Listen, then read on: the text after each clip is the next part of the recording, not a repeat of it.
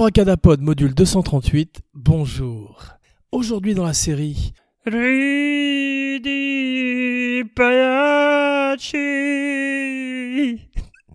film de Todd Phillips de 2019, Joker.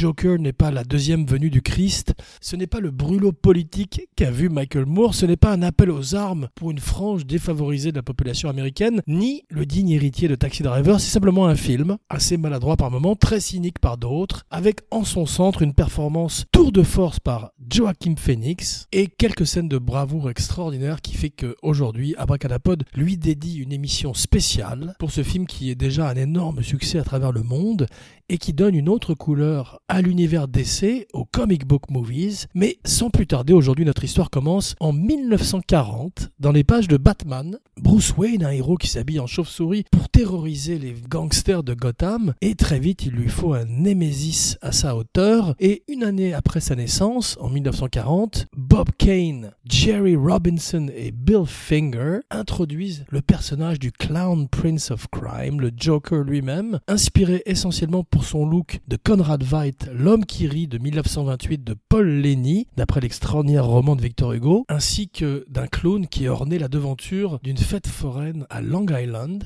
Steeplechase, et qui avait ce même sourire déformé que Gwynplaine, le héros tragique de Victor Hugo. Au départ, le personnage est très dark, il arrive dans le comic books Batman numéro 1 et numéro 2. On verrait que ce seraient les deux bandes dessinées dont s'inspirerait le plus Christopher Nolan pour son chef-d'œuvre The Dark Knight. Batman rencontre donc très vite un énorme succès dans les comic books. Au départ, donc, le Joker est dark. Il emprunte son visuel à celui d'un clown, un clown maléfique, avec un sourire éternel peint sur le visage. On va voir que le film de Todd Phillips est truffé de références, non seulement bien sûr les plus évidentes, qui sont les films de Scorsese de son époque, années 70 et années 80, mais aussi L'homme qui rit, en particulier les scènes où Joaquin Phoenix se met les doigts dans la bouche et se fait un faux sourire. Il le fait également au jeune Bruce Wayne, ce qui est très curieux d'ailleurs, ce vieil homme qui met ses doigts dans la bouche d'un enfant, pour finalement une des scènes les meilleures du film, mais nous en parlerons un peu plus tard dans l'émission. Mais avant toute chose, Abracadapod a oublié de préciser spoiler alerte, et oui, aujourd'hui, nous allons parler en détail du film de Todd Phillips, donc si vous ne l'avez pas encore vu, mettez le podcast sur pause et retrouvez-moi deux heures après l'avoir vu. Un des problèmes du film, c'est son côté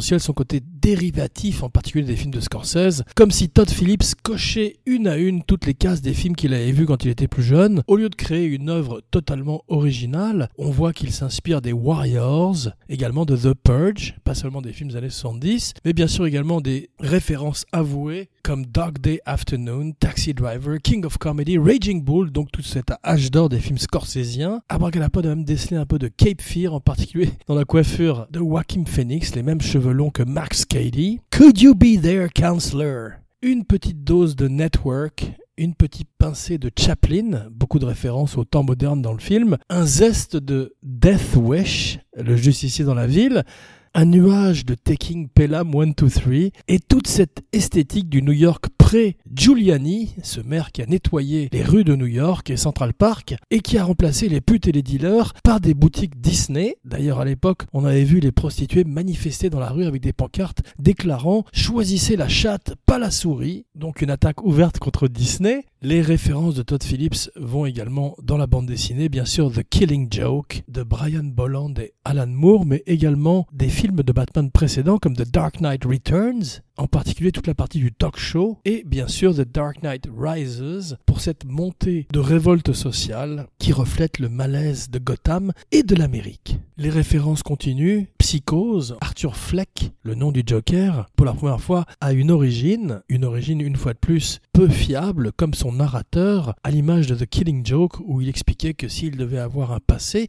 il préférait qu'il soit à choix multiples une autre notion qui ressurgit dans le film, c'est qu'il suffit juste d'une mauvaise journée pour que tout bascule et pour que n'importe lequel d'entre nous devienne le Joker. Joe Kerr, non, Joe c'est un film avec Peter Boyle qui a également ce parfum des années 70 comme French Connection qui est également référencé dans le film, une très longue scène dans le métro. Le film est un gros succès et également une controverse de nos jours, difficile de faire un succès sans avoir de la controverse qui entoure le projet. Les journaux ont déclaré qu'une armée d'incels, c'est célibataires involontaires qui malheureusement shootent des universités et des écoles et ont des pamphlets effroyables sur le net, se mettraient tout d'un coup à envahir les salles de cinéma à la manière d'armée de clowns du Joker. Un autre problème du film, c'est cette armée de clowns qui se soulève en quelques heures, quelques semaines à peine. Ça n'est pas véritablement mérité dans le film, de même que l'analyse sur la maladie mentale est un peu légère de la part de Todd Phillips, mais c'est vrai qu'il est difficile aujourd'hui de naviguer dans les eaux du politiquement correct et qu'on a reproché beaucoup de choses au film, un peu ridicules, comme le fait que le film était raciste, ce qu'Abracadapod ne croit pas, et qu'il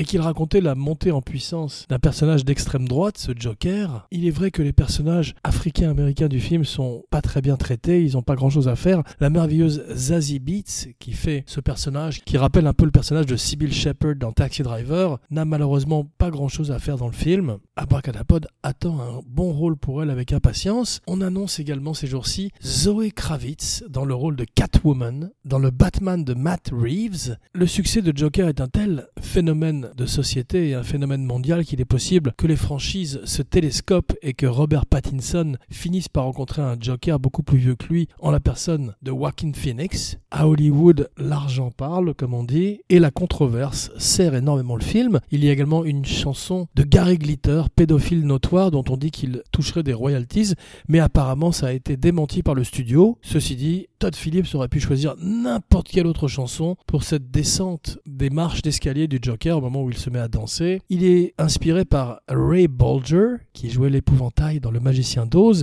Il est moins gracieux que Fred Astaire, et on sent que Phoenix a du mal un petit peu avec cette partie plus physique du rôle. Il a perdu 52 pounds, près de 35 kilos. Il est presque aussi maigre que dans The Master de Paul Thomas Anderson, un film supérieur. Et Todd Phillips joue avec des thèmes de revanche sociale, alors qu'il est lui-même un milliardaire hollywoodien qui fabrique un produit de plus avec la bénédiction de Warner et de DC Comics. Donc on ne peut pas faire plus corporate America, d'où l'amusement d'Arbacalapod quand il entend que le film est une espèce de pamphlet révolutionnaire, alors que c'est simplement un produit de plus. Un produit magnifiquement marketé, puisque Todd Phillips commence à faire naître le buzz autour du film un an avant la sortie. Pendant le tournage, sur son Instagram, aujourd'hui on promeut ses films sur Instagram, sur Twitter, sur Facebook. À propos, likez, écoutez, partagez, commentez, critiquez sur Facebook, Stitcher, SoundCloud, iTunes, partout où on écoute des podcasts, et faites tourner à vos amis clowns psychopathes et autres stand-up comédiens ratés. Todd Phillips jongle avec des thèmes qui sont un petit peu trop lourds pour lui, hein, qui le dépassent un petit peu. Il n'a ni la rage d'un jeune Paul Schrader qui écrit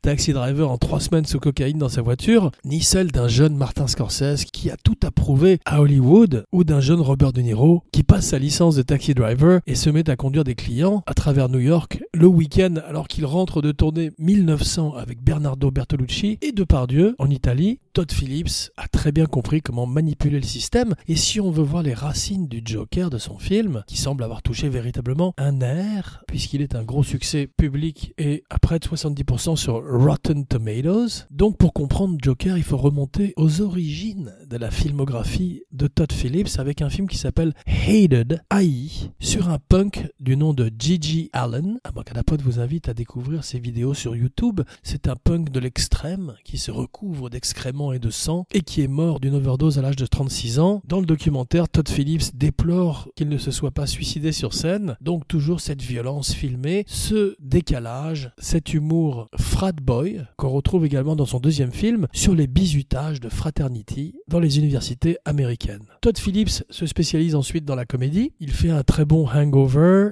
Old School était plutôt pas mal, Starsky Hutch aussi, donc un bon metteur en scène de comédie. Puis il décide de commencer à imiter Scorsese avec un film qui s'appelle War Dogs. Pas mal, moins bien que Lord of War sur un sujet similaire avec Nicolas Cage. Le film voit un très gros Jonah Hill, qu'on annonce également dans le prochain Batman dans le rôle du, non pas pingouin, mais Riddler. Très bon choix. Et Todd Phillips sort de la salle et se rend compte que son film ne va pas être un énorme succès. Il se rend compte que les comédies n'ont plus véritablement leur place à Hollywood, ou en tous les cas pas son style à lui, à la manière d'un Judah Pato, ou des comédies en général, elles se démodent assez vite. Et cet humour dude bro de Hangover est passé. On est maintenant dans un humour plus woke qui passe non seulement par les stand-up mais aussi les podcasts. Donc il décide, vu qu'il n'y a plus que des films de super-héros, il y a d'ailleurs ces jours-ci une polémique entre Martin Scorsese qui s'attaque à Marvel, c'est drôle. Il s'attaque surtout au fait que les films sont devenus des roller coasters plutôt que des expériences cinématographiques. Il n'a pas complètement tort, mais Abracadapod pense qu'il y a de la place pour tous les films. Toujours est-il que Todd Phillips veut, à la manière d'un cheval de Troie, dynamiter le système de l'intérieur en faisant un film qui est un film pour adultes, mais qui est également un film s'inspirant du plus célèbre méchant de la bande dessinée, le Joker.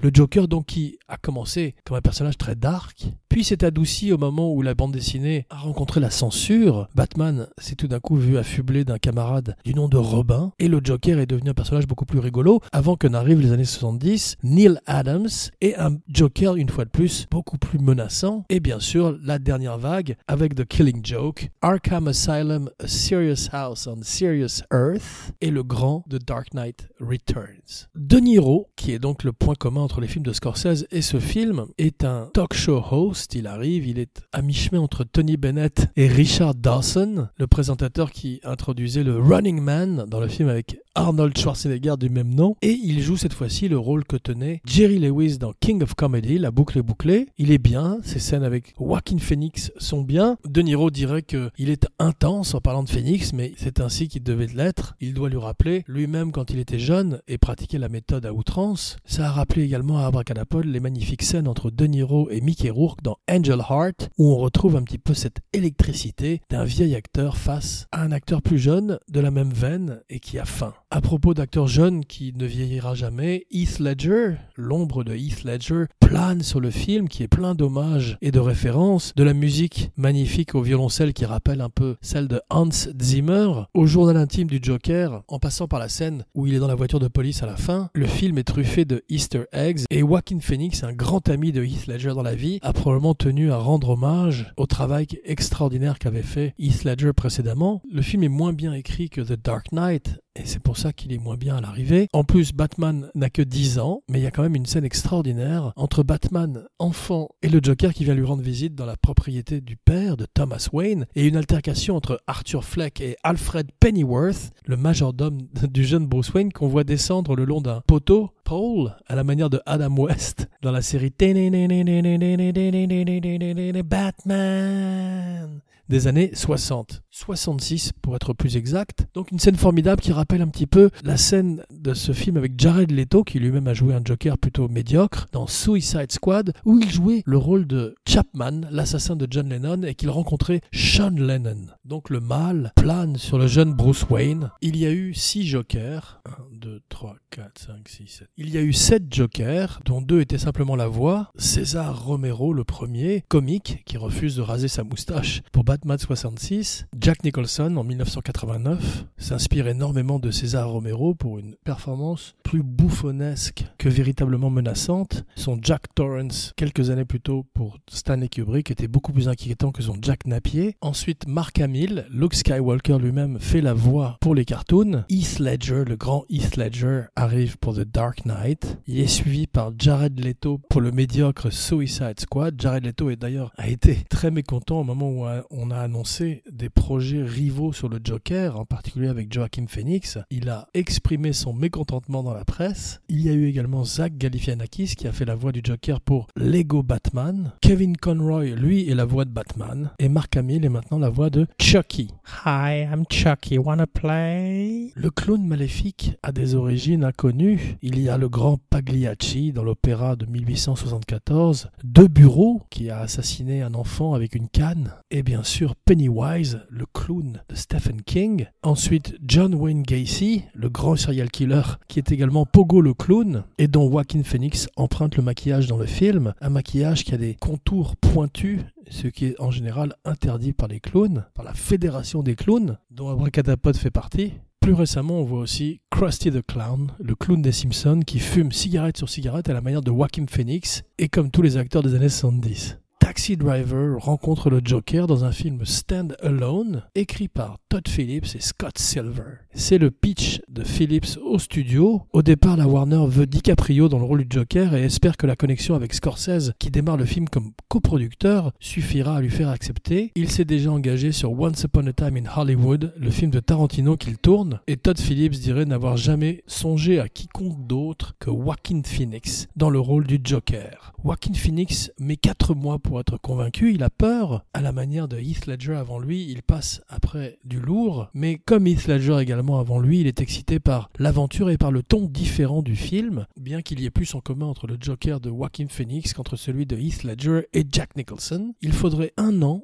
que Todd Phillips écrive son scénario avec Scott Silver et parvienne à convaincre Warner du côté dark et sombre de son film. Mark Maron, du grand podcast WTF, rejoint les distributions. Il a juste un tout petit rôle, une scène avec De Niro. Il accepte d'ailleurs le film simplement parce qu'il avait envie de tourner avec De Niro. Et c'est le premier film de Batman qui reçoit un R rating. Rated R on voit que c'est pas le premier film de comic book rated R. Il y a eu avant Deadpool, Logan et chez DC il y a 10 ans, les Watchmen qui reviennent ces jours-ci sur HBO dans une série télévisée qui s'éloigne de l'œuvre originale de Alan Moore et Dave Gibbons. 55 millions de dollars de budget. Pour l'instant, il en remporte près de 600 à travers le monde entier. C'est très peu pour un comic book movie, c'est beaucoup pour un drame. Le film se situe à la frontière des deux, et c'est ça la grande intelligence de Todd Phillips, qui probablement avec ce film va renforcer des films solitaires pour DC Comics, qui abandonne son désir de suivre Marvel, et qui va probablement faire des films plus dans l'esprit de Joker.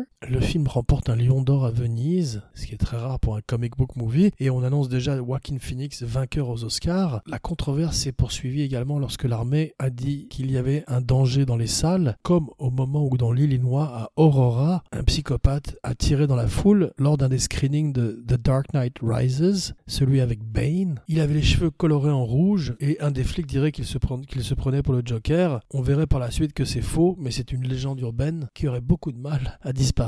Le Joker bat Gemini Man. En deuxième semaine, il continue à être premier au box-office. Joaquin Phoenix accepte son premier rôle de comic book car il n'est pas attaché à une franchise, à une série de films. Il a un contrat pour un seul film et discute au film par film. C'est la raison pour laquelle il a refusé Hulk et Doctor Strange car il ne voulait pas signer un contrat pour plusieurs films. Todd Phillips a dit qu'il n'y aurait pas de suite au Joker, mais Joaquin Phoenix a exprimé donc son intérêt. Donc Abracadapod pense qu'il y aura une suite et même qu'il rejoindra l'univers de Matt Reeves et de The Batman. Où Gordon apparemment est joué par Jeffrey Wright, très bon choix. Ce qu'Abracadapod reproche un peu à Todd Phillips, c'est de la ramener ensuite dans la presse et de vouloir passer pour une espèce de martyr de la woke culture, alors que simplement sa comédie est un petit peu démodée et euh, surtout il a gagné. Donc il ferait mieux de prendre son argent et de courir en riant jusqu'à la banque la manière de son héros, le Joker. Cet humour potache prend naissance avec le National Lampoon, Animal House, et semble être aujourd'hui un peu démodé. Il est plus facile pour Todd Phillips, il avouerait, de naviguer le comic book movie avec Joker, car le Joker n'a pas d'origine précise, ce qui lui permet d'inventer la sienne en s'inspirant de plusieurs mythologies. Le film s'inspire également de Serpico, de Volotune et de Coucou, et de beaucoup de films de 1975, une année où le Joker n'aurait eu aucune chance aux Oscars face à Barry Lyndon, Volotune et de Coucou, Dog Day Afternoon, un après-midi les Dents de la Mer, Nashville, toute cette esthétique 70 plus que 80s, cette fin des années 70, qui est reprise dans le film de Todd Phillips. Scorsese se retire du projet au moment où il voit que son film The Irishman, qui sort ces jours-ci très peu en salle et ensuite sur Netflix, lui prendrait trop de temps. Le working title du film est Romeo et Brent Cullen remplace Alec Baldwin dans le rôle du père de Batman, Thomas Wayne, qui est cette fois-ci plus proche d'un Donald Trump que d'un héros, Bradley Cooper, que Todd Phillips avait contribué à mettre sur la carte avec les Wedding Crashers, mais surtout la trilogie des Hangover, produit le film qui ne contient aucun reshoot, chose très rare pour les comic book movie en raison de la grande perte de poids de Joaquin Phoenix qui depuis est un petit peu grassouillé et a l'air beaucoup mieux dans sa peau. Il dirait d'ailleurs que cette perte de poids l'aiderait à entrer dans la peau du personnage et à devenir fou, littéralement, à la manière d'un Christian Bale pour le machiniste qui lui jouerait également Batman. Comme souvent dans les films des années 70, il fume cigarette sur cigarette, ce qui vaut directement déjà au film un R et qui est un cauchemar pour la personne qui s'occupe de la continuité, ce qu'on appelait dans le temps la script girl, ainsi que pour les poumons de Joaquin Phoenix. Comme toujours, qui dit Joker dit le rire, celui que Heath Ledger avait magnifiquement capturé pour The Dark Knight, Joaquin Phoenix le transforme en trois rires avec Todd Phillips, le premier est ce rire qui est une affliction, qui est son mal, qui le fait tousser et qui est également, comme ils le disent, une volonté du Joker d'émerger. Il y a ensuite le rire qui est sa volonté d'appartenir à la société et finalement son rire triomphant de Joker. On sent que le film a également beaucoup d'impro, ce qui nuit un petit peu au film, beaucoup trop de scènes où, euh, où Joaquin Phoenix danse dans des toilettes et on sent un metteur en scène Todd Phillips qui est tombé amoureux de ses rushs et de son comédien et qui n'a pas su couper, qui a laissé tourner sa caméra. Selon Todd Phillips, le Joker de Joaquin Phoenix est un type qui cherche son identité et qui devient malgré lui un symbole comme Batman d'une certaine manière, alors que son but est simplement de rendre les gens heureux, de les faire rire. C'est un personnage messianique qui rappelle une fois de plus celui de Network, mais également celui de Peter Sellers dans Being There. Bienvenue Mr. Chance. Le script est souvent écrit sur le plateau, réécrit sur le plateau, ça se sent également un petit peu. Et Phoenix fait une recherche sur les assassins politiques et les assassins en général, qui était également la base de Taxi Driver dans cette Amérique post-Vietnam ultra violente, et également à la recherche de son identité. En termes de psychologie, Phoenix et Phillips ne voulaient pas que leur Joker soit identifiable par un psychiatre. C'est d'ailleurs là où le film est un petit peu douteux, c'est qu'il rejoint tous ces films comme Psycho ou Bipolar, où le héros est un malade mental et un criminel, mais c'est également juste un cas, un film, et non pas un documentaire. Abracadapod vous invite à découvrir Ray Bolger dans un numéro qui s'appelle The Old Soft Shoe sur YouTube, un numéro de claquettes et de danse qui inspirerait énormément Joaquin Phoenix, ainsi comme il le dit lui-même que le disco. Mais il ne danse pas aussi bien qu'eux, ni même que Malcolm McDowell dans A Clockwork Orange. Le but de Todd Phillips n'était pas d'amener Joaquin Phoenix dans l'univers des comic books, mais d'amener les comic books dans l'univers de Joaquin Phoenix. Mission accomplie. Abracadapod a appris avec amusement que Joaquin Phoenix avait même été considéré pour le rôle de Batman à l'époque où c'était Darren Aronofsky qui devait faire Batman Year One. Un script qu'Abracadapod vous invite à découvrir sur le net car il est absolument étonnant et se démarquant complètement de la mythologie de Batman. Viggo Mortensen, qui a déjà refusé le rôle de Ra's al Ghul dans Batman Begins, refuse celui de Thomas Wayne. Il a raison, c'est un tout petit rôle. Brent Cullen est très bien. Alec Baldwin, qui avait été pressenti à l'époque du premier Batman en 1989 pour Bruce Wayne, refuse également le rôle pour des raisons probablement financières, bien qu'il dirait par la suite que c'est des raisons d'emploi du temps. Et le succès du film montre surtout que les gens sont un petit peu fatigués des films Marvel et de tous ces films pleins de CGI et d'effets spéciaux, et qu'ils ont envie d'un retour à des films plus humains et naturalistes, à la manière des années 70. Là où Phillips a fait un travail quand même assez admirable, c'est qu'il a réussi à convaincre les exécutifs de la Warner, qui vendent régulièrement beaucoup de pyjamas du Joker à Target,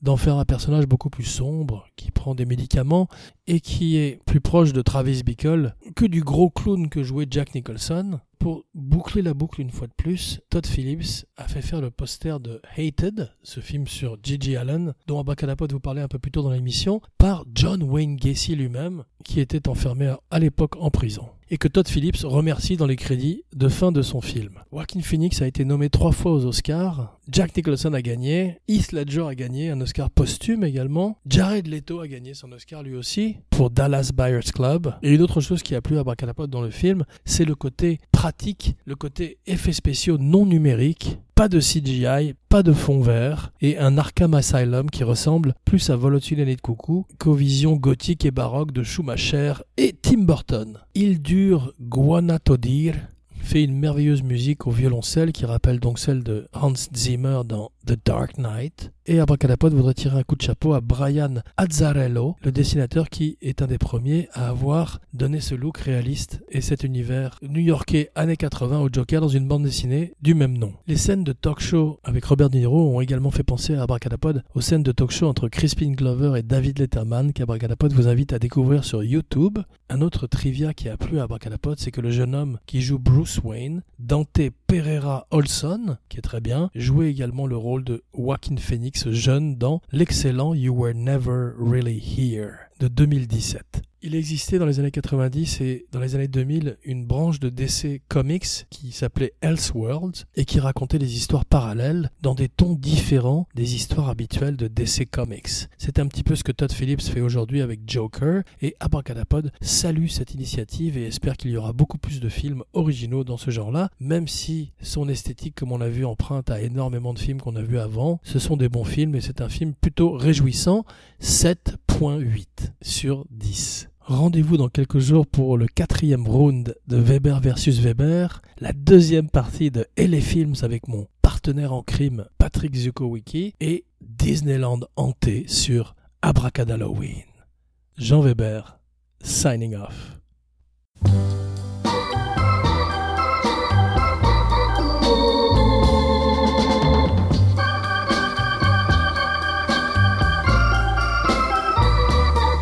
That's life.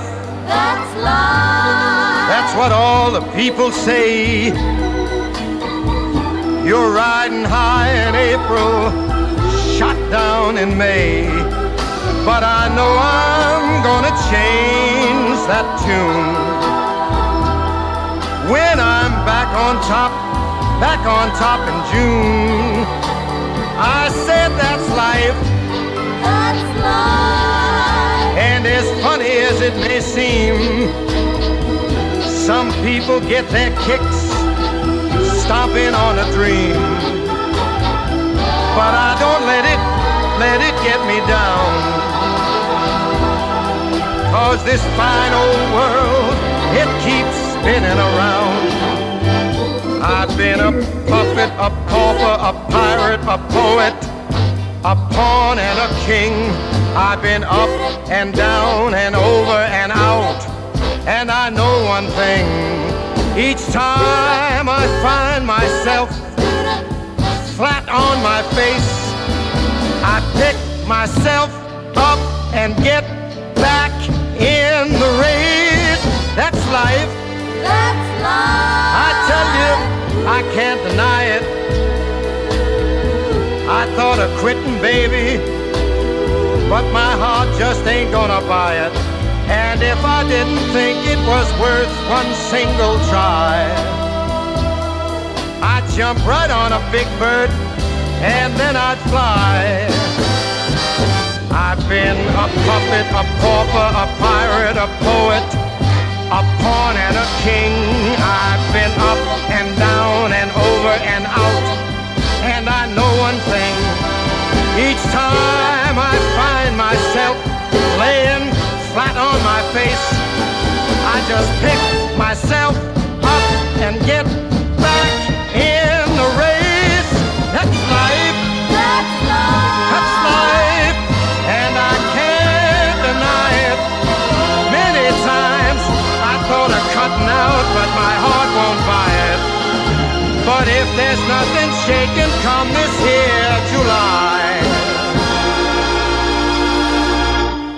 I'm gonna roll myself up in a big ball and die.